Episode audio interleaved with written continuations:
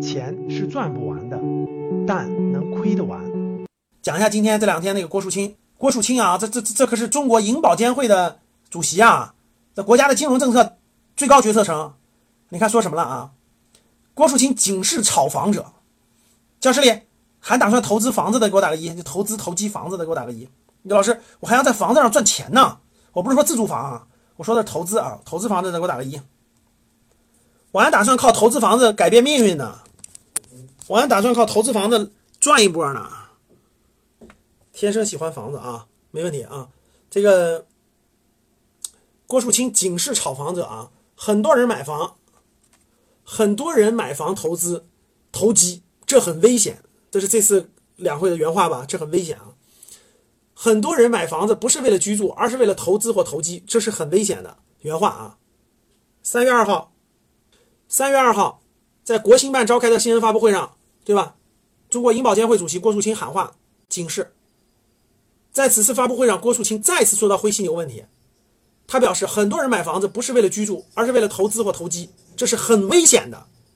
为什么危险？听好这句话啊！我给你解释一个你没看懂的话。我给你解释一个你没看懂的话。我给你解释一个你没看懂的话。听好了啊，因为持有那么多房产，将来这个市场要是下来了，听好了，将来这个市场要是下来了，个人财产就会有很大的损失，贷款还不上，银行也收不回贷款，本金和利息。经济生活就会发生很大的混乱，所以既必须既积极又稳妥的促进房地产市场的平稳和健康发展。你知道这句话说的啥吗？因为持有那么多房子，将来这个市场要是下来了，你听到了没有？连中国管金融的一把手银保监会了是吧？管金融的还有证监会啊，我说银保监会的这个一把手都告诉你了，将来这个市场要是下来了。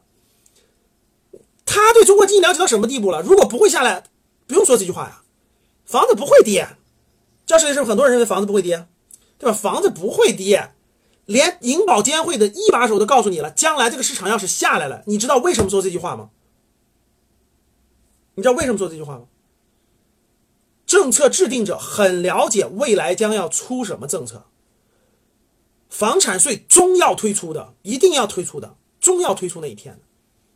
嗯，而且这个最高层是很了解什么时候推出的，步骤是什么样的，推出之后一定有些市场是要下来的，你承受不了怎么办？已经告诉你了，将来这个市场是要下来的。你看这句话都这么说了，将来这个市场是要下来的，下来了，结果你负债那么高，银行的贷款还不上了，对吧？本金利息都还不上了，经济还发生大混乱了，谁扛这个责任？谁扛这个？谁背？紧张不紧张？紧张呀！怎么办？现在就得摁住他呀！现在就调整他呀！别未来控制不住了呀！就明确告诉你了。你看郭新生，房地产的问题，应该说现在金融化、泡沫化倾向还比较强。但是去年投向房地产的贷款增速第一次降到了平均贷款增速之下，就国家出手了呀！不能让房地产不停的借钱，不停的滚。房地产把银行的钱借走了，疯狂搞房子，然后把泡沫炒炒炒炒炒炒炒。最后一旦崩盘，房地产整个崩盘，金融系统崩盘，所有的都崩盘，有钱人的财富全部灰飞烟灭，中产的钱灰飞烟灭，怎么办？所以啊，今年房地产贷款必须给我降下来，咵咵咵就降。你现在买房子试试，不是随便能贷到款的，你不相信试试去，你不相信试试啊。所以你看，成绩来之不易，摁住它，让它过渡，让它过渡平衡。所以你看，金融行业也是一样啊。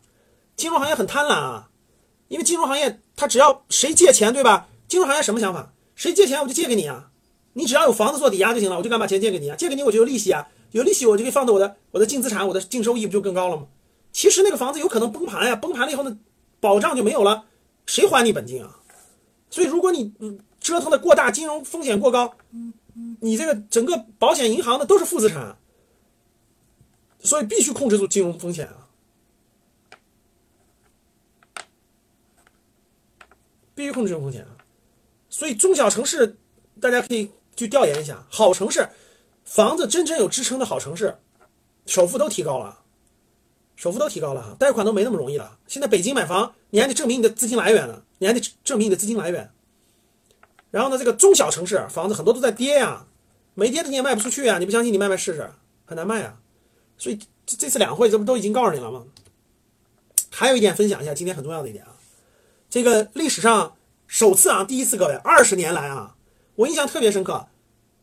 二十将近二十年前吧，我上班的时候，每年那个发布那个就是那个胡润百富榜，对吧？中国富豪榜 TOP 十，有句话不是说的很好吗？你你没你没事干就看一下中国富豪榜，如果你不在榜单当中，你就赶紧继续努力去，对吧？以前我们就是流行这句话。中国这个富豪榜 TOP 十，以前从十七八年前，二年前我就关注，九九年第一次排榜，九九年中国富豪榜第一次排榜，我就关注，当时还有杨澜呢，当时还有杨澜呢。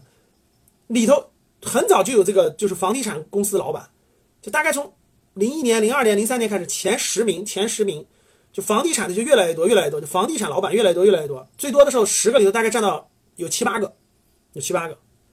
后来到了二零一零年左右，这个房地产的反正还能控制半壁江山。然后另外就是一些制造业的老板呀、互联网的呀，对吧？到了二零二一年，各位，二零二一年真的是转折之年。